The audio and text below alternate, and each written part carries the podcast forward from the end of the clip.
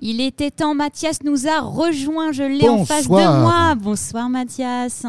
Alors, de quoi tu vas nous parler ce soir? Bah, De cinéma pour changer et de comédie pour changer et euh, d'un des comédiens, deux comédies, un réalisateur assez sous-coté. Voilà. Je vois. voilà, j'attaque direct. Je vais vous parler d'un film qui est actuellement sur les écrans et qui cartonne, qui, au moment où on parle, avoisine les 3 millions d'entrées. Voilà, c'est quand même pas mal. C'est euh, alibi.com 2, la suite de alibi.com. Euh, oui, n'hésitez pas, j'ai vu que des, gens s'insurgent. Et oui, et c'est exprès. Parce que, selon moi, alors attention, propos polémique incoming, Philippe Lachaud est un génie de la réalisation et un peu de la comédie, mais nous en reparlerons. Philippe Lachaud, donc, qui nous, sort euh, un peu de nulle part, alibi.com 2, la suite d'alibi.com, mais je ne le répéterai pas encore une fois. Un film absolument hilarant, je pèse mes mots. Toute, la salle est morte de rire du début à la fin. Une heure et demie de gaudrioles, de rires à gogo, euh, de gags à foison, de la bonne grosse comédie, euh, vraiment comme on n'en avait pas vu depuis très très très longtemps en fait. 3 euh, millions, donc c'est 1 million d'entrées de moins qu'Astérix. qui pourtant a coûté 65 millions d'euros. Je ne vais pas revenir là-dessus parce que bon, on ne veut pas revenir dessus. Mais ce film-là a coûté, je crois, entre 15 et 20 millions d'euros.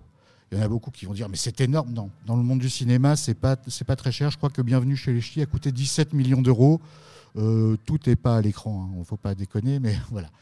Euh, ce film-là, donc une agence, je le pitch vite fait, mais euh, vous allez voir que finalement le film en lui-même n'a pas grand intérêt à être pitché. Par contre, c'est un moment qui se vit. C'est un donc Greg, le héros, qui a eu dans le premier une société qui se permet de vous aider à tromper votre conjoint, à euh, donner trouver une bonne excuse pour ne pas se rendre au travail.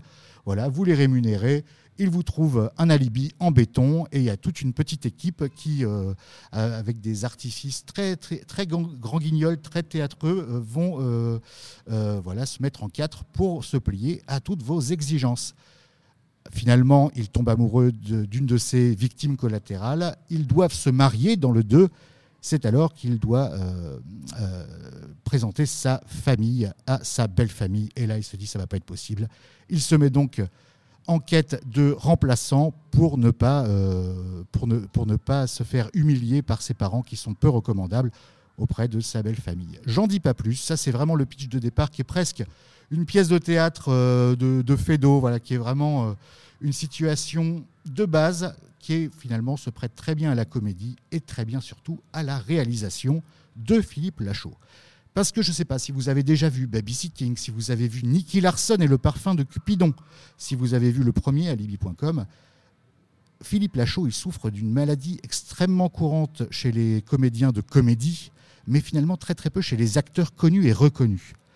Une réputation de gros beauf. Je ne sais pas pourquoi. Même Juliette, tout à l'heure, je t'ai dit, je vais parler de Philippe Lachaud. Tu as fait une espèce de tête bizarre, genre, tu n'avais vraiment rien de mieux à faire.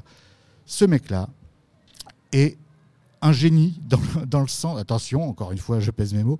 C'est-à-dire que c'était vraiment un génie de la mise en scène. Il a un talent énorme et il ne se met pas systématiquement en avance. Quand il joue, il joue tout en simplicité. C'est la situation et surtout toute la bande, la fameuse bande à Fifi qui le suit depuis ses débuts. Trouver des potes euh, voilà, une bande de potes qui tient aussi après peut-être le Splendide. Euh, voilà, il n'y a pas de, groupe comme ça de comédiens qui se sont, qui sont fidèles à eux, entre eux, à eux-mêmes et surtout qui produisent du travail de qualité. Il y en a plus énormément. Et ce mec-là, tout en se mettant toujours légèrement en retrait, même quand il joue le premier rôle, il est capable d'offrir des situations de comédie et surtout une mise en scène et un rythme. Une heure et demie, on ne voit pas le temps passer. Les gens ressortent avec une banane euh, voilà, certains reviennent le revoir avec les enfants. il y a certaines scènes un peu osées. Mention spéciale au cul de Didier Bourdon, qui est euh, un des meilleurs acteurs de ce film. C'est vraiment hilarant. Et pourtant, à chaque fois, dans la presse, il se fait démonter. Euh, donc Philippe Lachaud, sa bande, alors il serait raciste, homophobe. non, rien de tout ça. Ils sont juste pour une espèce de déconne sans limite, euh, une déconne qu'effectivement on n'a plus vraiment l'habitude de voir.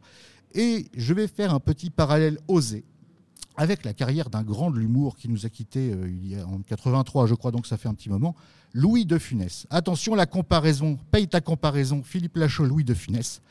Est-ce que vous avez bien en tête toute la filmographie de Louis de Funès? Il sortait littéralement trois films par an. Hein. Euh, les, gens disaient on va voir un film de De Funès alors qu'il n'en a euh, pas réalisé vraiment, je crois pas. Hein, peut-être je me trompe. n'hésitez pas à me le dire dans les commentaires hein, si jamais je me suis trompé. Vous vous ferez un plaisir, j'en suis certain. Euh, Louis de Funès, un de ses derniers films en 80, c'était La soupe aux choux. Euh, vous avez tous en tête la soupe aux choux, le pitch de départ. Il a fallu le vendre à un financier, ce pitch, à un moment, pour pouvoir financer un film. Euh, deux octogénaires qui pètent sous les étoiles après avoir bu beaucoup de vin pour attirer les extraterrestres. le pitch comme ça, même si maintenant il y a une portée philosophique. Euh, voilà, maintenant, 40 ans après, évidemment, on peut faire dire ce qu'on veut au film, mais à l'époque, les critiques, et à l'époque, comment les gens voyaient le dernier de Funès qui vient de sortir, les gendarmes, les gendarmettes, euh, voilà, Cruchot, euh, tout ça, il avait une très très mauvaise réputation dans la presse, mais par contre, le public ne se gourait quasiment jamais. Il était capable de faire de la comédie euh, drôle, mais engagé. Euh, on Rabbi Jacob s'est engagé, hein, pour l'époque en tout cas. Euh, Philippe Lachaud, sans dire que bien sûr ce sera le nouveau Louis de Funès, s'engage sur la même voie, à savoir se faire défoncer par la critique et encenser par le public et par les entrées. Est-ce que c'est pas beaucoup mieux que l'inverse?